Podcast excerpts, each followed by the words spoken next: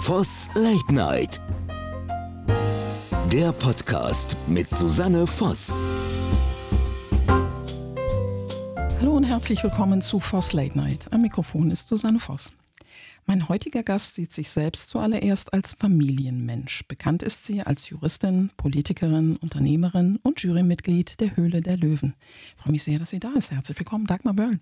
Dankeschön, freue mich auch, dass ich da sein darf. Liebe Frau Wörl, man hat Sie 1990 gebeten, für den Stadtrat in Nürnberg zu kandidieren. Jahre später haben Sie dazu in einem Interview gesagt, ich wollte nicht in die Politik. Was hat Sie trotzdem bewogen, diese Herausforderung anzunehmen? Sie lachen.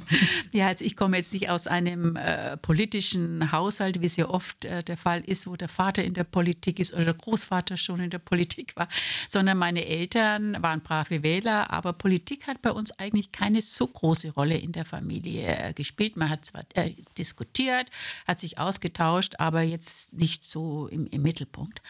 Und ähm, ja, ich war verheiratet hatte schon ein kleines Kind gehabt und hatte damals die Rechtsabteilung äh, von der Familiengruppe Wörl damals geleitet. Ja, und da kam eines Tages ein Anruf von einem Rechtsanwaltskollegen und äh, der hat zu mir gesagt, möchtest du denn nicht äh, für den Stadtrat kandidieren. Ich gesagt, was ich, ich für den Stadtrat. also ich habe das jetzt auch nicht sehr ernst genommen, muss ich sagen. Ich war weder in der Partei noch sonst irgendwie engagiert. Ja gut, ich war bei Veranstaltungen, wenn Strauß am Hauptmarkt gesprochen hatte, da war ich natürlich da, weil das war immer spannend gewesen. Ich war auch im juristischen Arbeitskreis der CSU, muss ich sagen, aber ich war nicht in der Partei. Und ich habe das auch dann ja, bisschen auf die Seite gedrängt. Also ich habe das auch nicht so für ernst genommen und wirklich ein paar Tage später kam dann äh, wieder ein Anruf. Ja, habe ich mir dann überlegt hätte, sag ich, was ist, war das jetzt ernst gemeint? Ich soll wirklich für den Stadtrat kandidieren?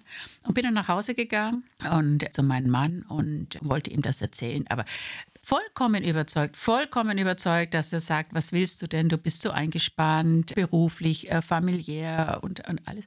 Und mein Mann hat ganz, ganz anders reagiert, als wie ich erwartet habe. Ich weiß noch genau, wo ich gesessen bin auf der Couch. Komisch, das ist wie so ein Déjà-vu. Ich sehe das noch ganz genau vor mir, wie er dann sagt, du, das finde ich gut. Du, das finde ich sogar sehr gut. Wir sind ein Familienunternehmen, wir haben unseren Sitz in Nürnberg und man muss sich auch einbringen. Man darf nicht alles zulassen, was so alles passiert. Man muss sich einbringen, man muss missgestalten, mitgestalten. Mach das, tu das. Ich war total perplex gewesen. Und als ich dann vier Jahre später dann in die Bundespolitik gegangen bin, dann hat er gesagt, so haben wir aber nicht gewettet. aber dann war es schon so spät, da war ich schon infiziert gewesen. Das heißt, Ihr Mann war schlussendlich der ausschlaggebende Faktor mehr oder weniger, aufgrund dessen Sie gesagt haben, ja, ich stelle mich der Herausforderung, ich mache das? Das war das Ausschlaggebende. Gute Ausschlaggebende war natürlich der Anruf vorher gewesen, bei ja, mir klar. auch in der Kanzlei ist ganz klar. Aber er war derjenige, äh, der dann den Ausschlag gegeben hat, wenn mein Mann äh, gesagt hätte, vergiss es ja, dann wäre das überhaupt kein Thema mehr gewesen. Ja, und danach habe ich mich dann natürlich zusammengesetzt. Damals war Ludwig Scholz, war Fraktionsvorsitzender gewesen. Beckstein war damals, glaube ich, Bezirksvorsitzender und habe ich mit den zwei Herren dann zusammengesetzt, ja, was denn da überhaupt auf mich zukommen würde. Ja, und so hat dann die Politik ihren Lauf genommen. Sie haben ja in der Tat, Sie sagten es gerade, Sie sind 94 in den Bundestag gewählt worden, eine wirkliche Karriere dort gemacht. Sie waren sehr jung, als Sie gestartet äh, sind dort. Wie groß groß war für Sie die Herausforderung, sich äh, durchzusetzen, Gehör zu finden im Prinzip? Also für mich war es jetzt nicht so ganz einfach gewesen, weil ich natürlich jetzt nicht ein Gewächs der Partei war. Also ich habe jetzt nicht äh, äh, die Tour gemacht, also junge Union, äh, Plakate geklebt, sondern ich bin schon so als Seiteneinsteiger hereingekommen. Das war ja auch damals so gewünscht gewesen von der Partei. Äh, sie wollten jemand aus der Wirtschaft haben. Aber ich war mit diesem Parteigefüge nicht so vertraut wie vielleicht andere. Ich hatte mir zwar dann in den vier Jahren auch im Stadtrat, äh, wo ich war. Ich war dann auch äh, für Stadtplanung, Stadtentwicklung zuständig, war Wohnungsbrüche sprechen, war auch dann ganz schnell im Vorstand gewesen. Aber trotzdem war etwas anderes wie die Bundespolitik, wo ich dann gewählt worden bin. Das war damals ja noch in Bonn. Es war ja zu Kohls Zeiten gewesen und ähm, es war doch eine große Herausforderung gewesen, weil zu der damaligen Zeit sehr, sehr stark Männer dominiert, noch mehr Männer dominiert, als es zurzeit noch ist. Und ähm, ich weiß es noch, als ich, man durfte dann ausfüllen, welchen Ausschuss dann man möchte. Und ich habe natürlich Wirtschaft angekreuzt, ganz klar. Ich, ich war Rechtsanwältin, ich habe die Rechtsabteilung der äh, Familiengruppe geleitet. Ich, ich war mit dem Thema vertraut, das war für mich selbstverständlich. Und die Antwort war dann, hm, also ich wäre doch eine Frau und als Frau geht man doch in Familienausschuss oder Gesundheitsausschuss. Also so war das damals. Aber ich glaube, ich bin sehr, kann sehr hartnäckig sein, wenn ich etwas will und sehr durchsetzungsstark. Und ich war dann, dann doch Mitglied im Wirtschaftsausschuss zu einer Zeit, wo es noch Lambsdorff und Stoltenberg war, wo noch solche Eliten da drin war. Aber ich habe dann meinen Weg so weitergemacht dann sind Ihnen ja mit Sicherheit das, was man so gemeinhin Platzhirsch nennt. Platzhirsche leider dann wahrscheinlich auch im Plural begegnet. Gab es damals schon ein Bewusstsein in der Bundespolitik, Frauen müssen gefühlt immer ein bisschen mehr geben als ihre männlichen Wettbewerbe? Oder haben Sie einfach gedacht, ich gehe strikt meinen Weg, unabhängig davon, ob ich nur eine Frau bin oder nicht? Mm, ja, also man hat schon damals ein bisschen das Gefühl gehabt, dass man oft belächelt wurde.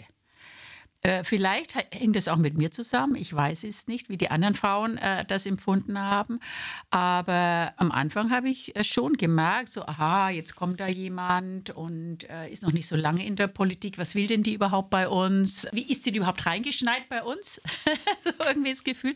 Aber wenn man das Gefühl hat, will man sie auch beweisen. Man wächst ja dann auch mit seinen Aufgaben. Und es ist sehr schön, wenn dann nach einigen Monaten, wenn dann jemand zu mir gesagt hat, mein Gott, wir haben dich total falsch eingeschätzt. Es ist super, dass du da bist. Das ist total schön. Das heißt, Sie haben sich gar nicht beirren lassen, wenn jemand Sie belächelt hat. Man hätte ja auch vermuten können, dass Sie vielleicht sagen, ich bin Anwältin. Was wollt ihr von mir? War für Sie kein Thema? Nein, ich habe, ich habe ein gesundes Selbstbewusstsein. Also. Das ist viel wert. Sie sind ja. ja. auch nicht wegen dieses Selbstbewusstseins oder vielleicht marginal auch, aber auch wegen anderer Dinge. 1977, ich komme auf das Thema zu sprechen, was man nennen muss, wenn man mit Ihnen redet, Miss Germany gewesen, zur Miss Germany gewählt worden. Kann so ein Titel möglicherweise für politische Arbeit auch hinderlich sein oder haben Sie das nie so empfunden? Ja, ja, das war auch einer der Gründe, warum ich äh, das Gefühl hatte, so ein bisschen belächelt worden zu sein. Was, also sie schaut gut aus, ist, ist, ist gerade gut, ist, ist gut verheiratet. Was kann sie denn überhaupt einbringen in die Politik? Ja, aber ich glaube, ich konnte diese Vorteile ausräumen. Ja, wenn Sie die Rückmeldung dann bekommen haben, schön, dass du da bist. Wunderbar. Das heißt, Willensstärke ist ein wesentlicher Faktor in Ihrem Leben gewesen. Kann man das so sehen? Mm. Ja, also mein Leben war nicht so geplant, wie es verlaufen ist. Und als ich äh, noch ein Kind gewesen bin oder äh, meine Mutter, ich war immer so eine Coach Potato und äh, meine Mutter, Dramsuse hat sie immer gesagt, also ich habe am liebsten war ich auf dem Sofa und habe gelesen. Und sie hat mich nicht von der Couch heruntergebracht. Und meine Mami hat dann später immer gesagt, es ist unwahrscheinlich, was aus dir geworden ist, hätte ich nie gedacht. Aber später dann, äh, ja, ich habe mich dann verändert im Laufe der Zeit. Aber bei mir, mein Leben war nicht geplant. Also ich bin jetzt nicht so vom Ehrgeiz äh, zerfressen, dass ich sage, okay, ich will das erreichen, ich will das erreichen. Nie. Sondern bei mir, mein Leben kam immer Herausforderungen auf mich zu, von denen ich vorher nichts wusste und die ich auch gar nicht in meinem Kopf hatte. Und dann hat sich bei mir die Frage gestellt, okay, nehme ich die Herausforderung an oder nicht? Und meistens habe ich es angenommen. War das in Ihrer beruflichen Karriere entscheidend, dass Sie den Mut hatten, diese Herausforderungen anzunehmen? Ja, weil äh, ich, ich glaube, ich habe immer Freude gehabt auch an dem, was ich mache. Und es ist sehr, sehr wichtig, wenn man etwas macht, wenn man sich entschließt, etwas zu machen, äh, dass man es auch mit Engagement und Freude macht. Das Schlimmste ist, glaube ich, wenn man aufsteht, oh Gott, oh Gott, oh Gott, oh Gott, was heißt denn heute? Gut, die Tage habe ich auch. Also ich habe auch Tage, oh Gott, muss denn das sein? Was hast du denn da wieder zugesagt? Also das gibt es auch. Ne? Ja, ja, natürlich. Klar, ja, klar. Äh, aber doch wirklich der größte Teil muss man es wirklich mit, mit Freude machen und dann kommt es auch, dann ist es, glaube ich, auch Erfolg vorprogrammiert, wenn du dich reinhängst, wenn du dich engagierst. Ähm, ja, und so war halt mein Leben. Sie haben gerade auf Ihre Mami verwiesen mhm. und es ist ja auch bekannt, dass Sie in einem Mehrgenerationenhaushalt aufgewachsen sind, das heißt mit Ihren Großeltern. Ja. Würden Sie sagen, das hat Sie für Ihr Leben geprägt? Und ja. wenn wenn ja, dann in welcher Form? Ja, auf jeden Fall. Ich hatte wirklich das große Glück, das wirklich das große, große Glück, in einem Mehrgenerationenhaus aufzuwachsen. Gut, meine Eltern waren berufstätig, beide bis zur Rente. Und ich bin ja so an so einer Kittelschürzen-Oma, die Älteren kennen das vielleicht noch, mit Kopftuch und Kittelschürze. Das waren diese, diese die Schürzen da mit den großen Taschen. Ja, Ja, herrlich, Die, die haben die Omis früher von früh bis Abend angehabt, ja, und Abend wurden dann die Taschen immer ausgeleert. Also alles, was irgendwo im Weg herumgelegen war, das kam in diese großen äh, Ta Ja, Taschen. Und meine Omi hat mich sehr, sehr geprägt. Das, das muss ich ganz einfach äh, sagen. Äh, Meine Mutter auch, aber meine Omi ganz besonders. Sie war ein, ein fantastischer Mensch, sehr, sehr, sehr wertebewusst, hat immer auch gesagt, wenn du etwas magst, dann mach, was dir Freude macht und dann mach auch was Sinnstiftendes. Sonst lass es einfach bleiben. Also sie hat mich wirklich ja, schon sehr geprägt und meine Mutter war ein Role Model für mich. Das ist, meine Mutter war berufstätig, war im Schichtdienst tätig, ist manchmal früh um vier aus dem Haus gegangen, kam manchmal um Mitternacht erst nach Hause. Es war natürlich möglich, weil die Oma da war. Das muss man natürlich Ja, auch klar. sehen. Aber in einer Zeit, in den 50er Jahren, wo es nicht üblich war, dass die Frau hier so voll auch gearbeitet hat, äh, sie war ein Vorbild für mich für die Selbstständigkeit und Unabhängigkeit. Wenn Sie sagen, dass Ihre Oma Ihnen auch Werte vermittelt hat, hilft das auch, um in dem gesellschaftlichen Umfeld, in dem Sie sich äh, bewegen, äh, die Bodenhaftung nicht zu verlieren? Ja, ich glaube auf jeden Fall. Ich glaube, Bodenhaftung musst du immer haben. Das äh, vor allem auch mein erster Teil natürlich in meinem Leben, der Politikpart, ist Bodenhaftung immens wichtig. Ist immens wichtig. Du musst immer wissen, wo du herkommst, darfst du nie vergessen. Du musst immer das Ohr am Bürger haben. Das ist ganz, ganz wichtig. Zuhören können, sage ich immer. Auch zu, zu jungen Kandidaten, auch die in die Politik. Hört zu. Hört zu, was die Leute bewegt. Das ist das Wichtigste. Bildet euch nicht gleich eine Meinung, sondern hört erst mal zu und bildet euch dann eine Meinung.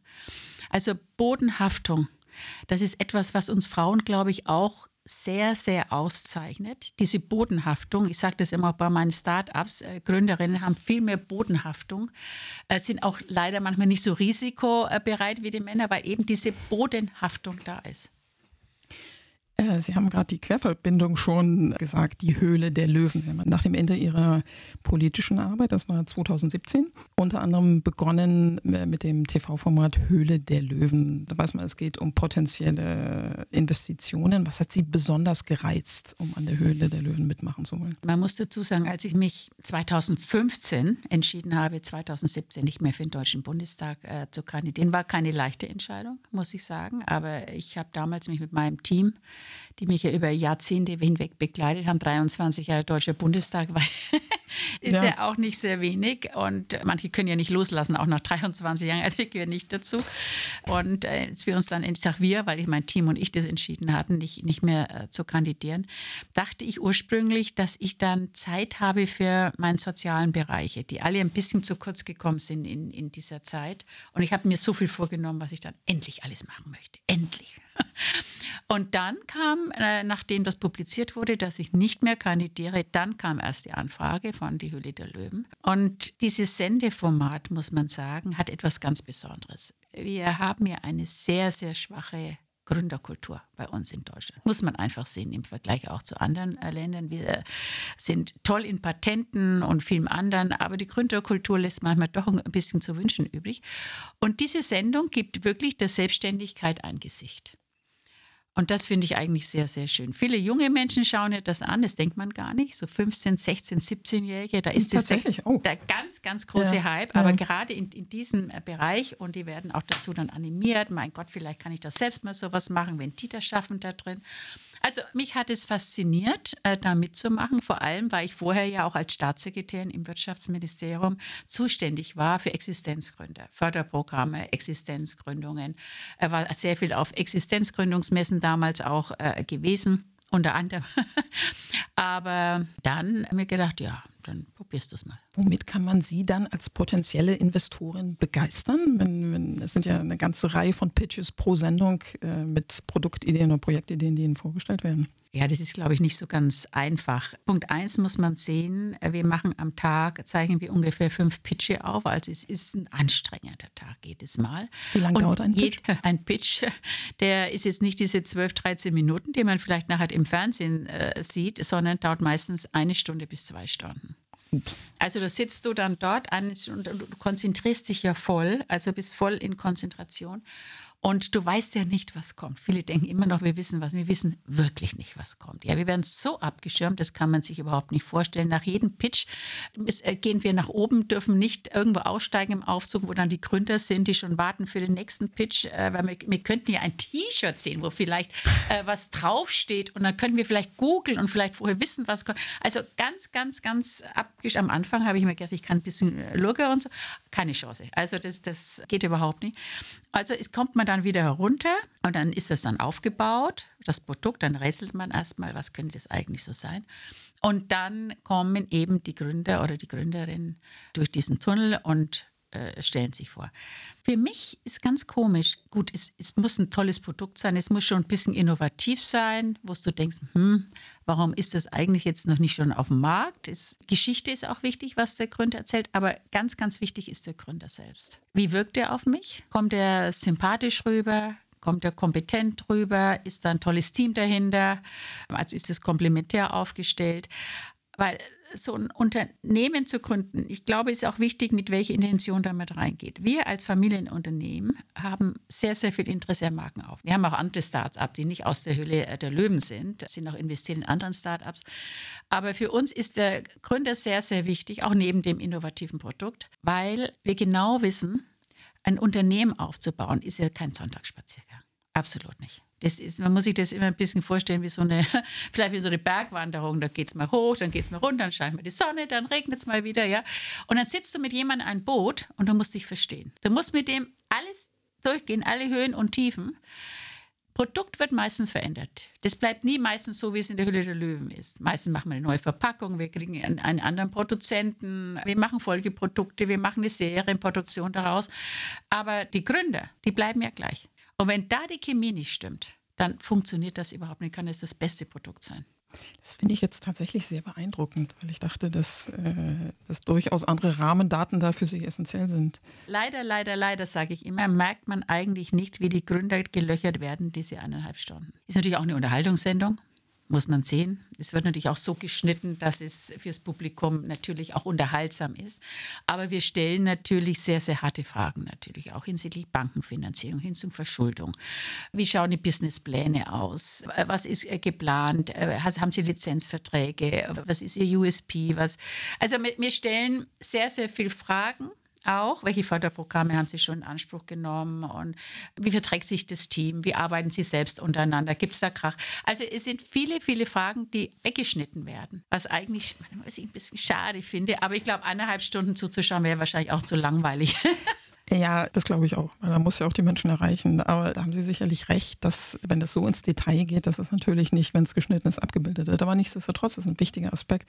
Wenn Sie in eine Unternehmensidee investiert haben, kann man dann sagen, prozentual in etwa gewichten, welche Ideen funktionieren, wo man sagen muss, es war eine Investition, wir hatten das beste Gefühl, aber es funktioniert einfach nicht? Mm, also man muss sich das so vorstellen. Wir haben gesagt, wie gesagt, so eine Stunde, eineinhalb Stunde, eine Dreiviertelstunden Zeit, sich zu entscheiden, ob man investiert oder nicht investiert. Man muss sich natürlich in dem Moment darauf verlassen, was der Gründer und die Gründerin einem sagt. Anschließend setzt man sich zusammen oder mein Team, das dabei ist, weil ich muss ja dann meistens schon gleich in den nächsten Pitch. Es werden erstmal die Adressen ausgetauscht, Telefonnummern ausgetauscht, es werden die ersten Gespräche geführt und dann macht, äh, vereinbart man einen Folgetermin, wo man sich dann zusammensetzt, wo man dann wirklich in Detail dann redet. Dann natürlich stellt sich viele Dinge heraus, die natürlich nicht angesprochen worden sind. Ja, äh, wo man sagt, hm, das geht ja gar nicht mit, mit, es gibt keinen Markt dafür, totale Verschuldung, wo du sozusagen als Investor eigentlich Privatschulden bezahlen solltest vom Gründer. Also es,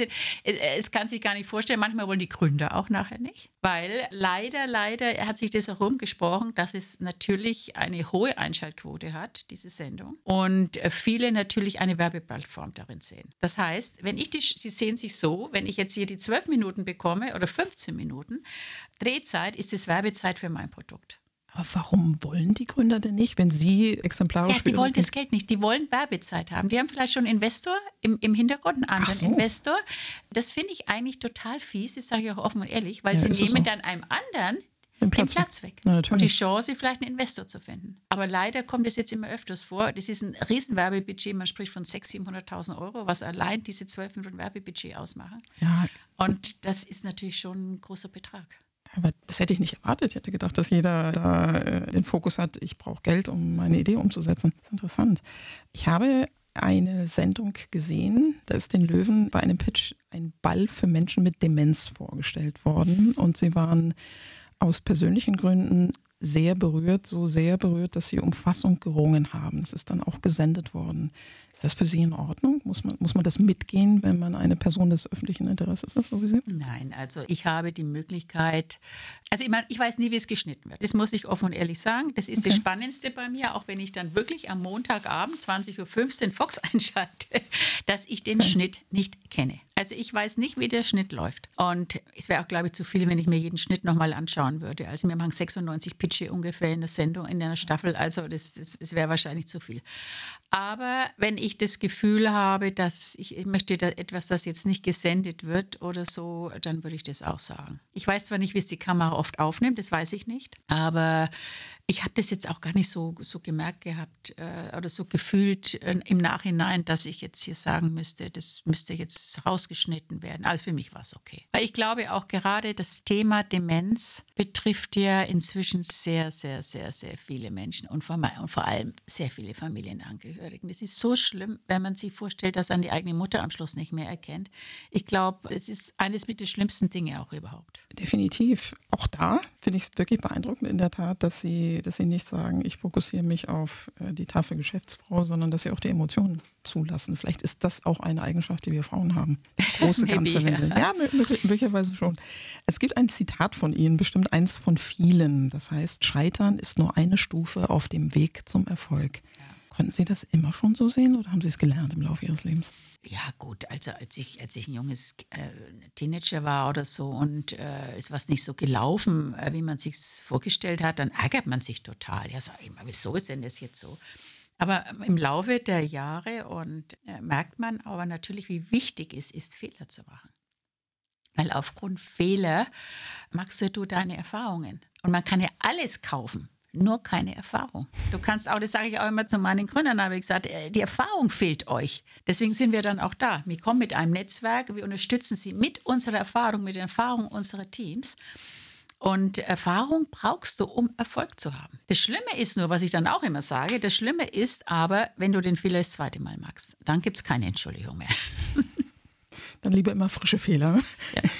Wie offen sind die Gründer dann, wenn sie dann wirklich auch explizit sagen, ihr habt keine Erfahrung? Ja, also ich glaube, äh, ich, ich, ich würde es vielleicht nicht so genau so hart sagen, ihr habt keine Erfahrung, aber vielleicht würde ich es, also bei- ich drücke es dann mehr so aus, aber äh, ein bisschen Erfahrung mehr würde euch auch nicht schaden. Ja.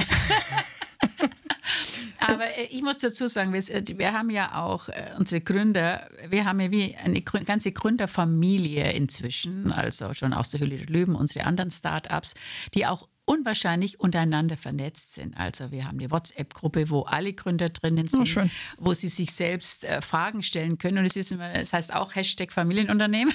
Ja, super. Und äh, ja, aber ist total schön, die, die Fragen, dann fragen sie nach einem Lieferanten, dann fragen sie einen Produzenten, dann fragen sie irgendwas Patentrechtliches, äh, irgendwas mit Verpackung oder äh, alle möglichen Fragen kommen da immer und äh, ein oder zwei oder drei Gründer antworten immer darauf und das finde ich total schön. Wir machen unsere Gründertreffen regelmäßig draußen im Schloss Reichenschwand. Drei Tage lang, Oh, äh, wo es natürlich auch Arbeit gibt. Also es sind, äh, wird, wird, einen Tag über wird gearbeitet und am Abend machen wir dann schönes Grillfeuer und schönes Essen. Und äh, es ist total nett, wenn du dann siehst, dann sind die älteren Gründer, die schon erfahren sind, die vielleicht schon ein Produkt haben, was am Markt sehr, sehr erfolgreich ist. Und dann kommen die ganz Jungen dazu, die vielleicht gerade erst einen Pitch bekommen haben in die Höhle der Löwen und wie die sich dann austauschen, wie sie sich einen Rat holen. Also macht immer sehr viel Freude. Das ist ja auch das Kostbare, wenn Generationen sich begegnen. Apropos Generation, es gibt ja die Millennials, die jungen Leute, die schon 81, 95 geboren sind. Die haben ja ganz andere Lebensmodelle als, ich, ich sag mal, wir vor einigen Jahrzehnten. Und die Wo- Life-Work-Balance hat da einen wesentlichen Aspekt. Wie bewerten Sie das als Unternehmerin? Kann man sich trotzdem weiterentwickeln, wenn man sagt, ich lebe nicht, um zu arbeiten, sondern möglicherweise andersrum? Mm, ja, also ich, äh, ich bin natürlich anders erzogen. Das haben, das haben Sie vollkommen richtig äh, äh, angesprochen. Also bei uns gab es auch keinen Samstag, Sonntag und im Gegenteil, Samstag, Sonntag vor allem war einer meiner stärksten Arbeitstage, weil ich habe mich am Sonntag von früh bis abend vorbereitet auf die kommende Woche, weil ich wusste, mein Terminkalender ist so getaktet, als ich auch noch in der Politik war, vor allem dann auch als Staatssekretärin, dass ich eigentlich keine Zeit habe, mich einzuarbeiten oder irgendwie vorzubereiten unter der Woche, sondern meine Reden alles so habe ich eigentlich dann am, am Wochenende gemacht, neben der Wahlkreisarbeit. Und heute natürlich ist für mich nicht so ganz einfach, das sage ich auch offen und ehrlich. Ich habe das erlebt, dass sie auch mit meinen Gründern, die eine gewisse Work-Life-Balance haben. Da habe ich ein ganz spezielles Gründerteam im Auge, aber ich sage jetzt nichts dazu. Äh, die sagen, ja, früh gehen sie erstmal surfen auf der Welle in München. Ne? Und dann arbeiten sie mal zwei Stunden und dann machen sie wieder Work-Life-Balance. Ja? Und dann, das, das ist, aber es funktioniert nicht. Das haben sie inzwischen auch ein, eingesehen, dass das nicht funktioniert. Ja, wenn man dann äh, nicht die Zeit hat, die Produktionsstätte zu fahren und zu schauen, dann wirklich die erste Produktion dann schiefgelaufen ist, das nicht kontrolliert, äh, weil man lieber dann irgendwie surft oder sonst wie. Ist, das geht nicht. Entweder willst du Unternehmer werden, dann musst du auch was unternehmen. Oder lass es dann lieber bleiben. Sagen Sie damit, dass jemand, der wirklich Wert darauf legt, auch viel Privatleben zu haben, in dem Sinne oder keine klassische Karriere in dem Sinne machen kann? Oder ist es zu weit gegriffen? Das ist, äh, ein Unternehmer zu sein, da machst du keine Karriere in dem Sinn. Unternehmen baust du ein Unternehmen auf. Und das heißt, es, ist nur, es handelt sich nicht nur um dich, sondern ein Unternehmen heißt Mitarbeiter, heißt Verantwortung. Wenn du eine Karriere machen willst, dann bist du für dich selbst verantwortlich. Also du bist derjenige, auf den sich alles fokussiert, wo sich dein Ich auf dich selbst fokussiert. Aber ein Unternehmen heißt Verantwortung. Vor allem, wenn du eine Marke aufbauen willst, ist es etwas, was du, das sich nicht von heute auf morgen ergibt sondern muss konstant muss der Weg nach oben gehen. Und das Leben ist keine Rolltreppe, sondern du musst Treppen steigen. Oh ja. Du musst Treppen steigen, um das zu schaffen. Dann hast du die ersten Mitarbeiter. Du musst schauen, dass du gute Mitarbeiter bekommst. Dann gibt es die ersten Fehlschläge in einem Unternehmen. Du brauchst ein Team, was aufgebaut werden muss. Da muss man sich entscheiden, was man möchte. Sicher, wenn, wenn jemand so toll ist, dass er sagt, okay, ich muss nur zwei, drei Stunden arbeiten am Tag und alles andere äh, äh, kommt von selbst. Ich habe ich hab aber sowas noch nicht erlebt bis jetzt. Das heißt, junge Menschen, die äh, initial die, die Idee haben, ich kann erst surfen gehen und trotzdem Unternehmer werden, die erreichen sie aber mit dieser Argumentation? Oder gibt es auch junge Menschen, die sagen, ich schaffe beides? Ja, die haben auch gedacht, sie schaffen beides am Anfang. Aber sind auch eines Besseren belehrt worden. Aber inzwischen läuft's.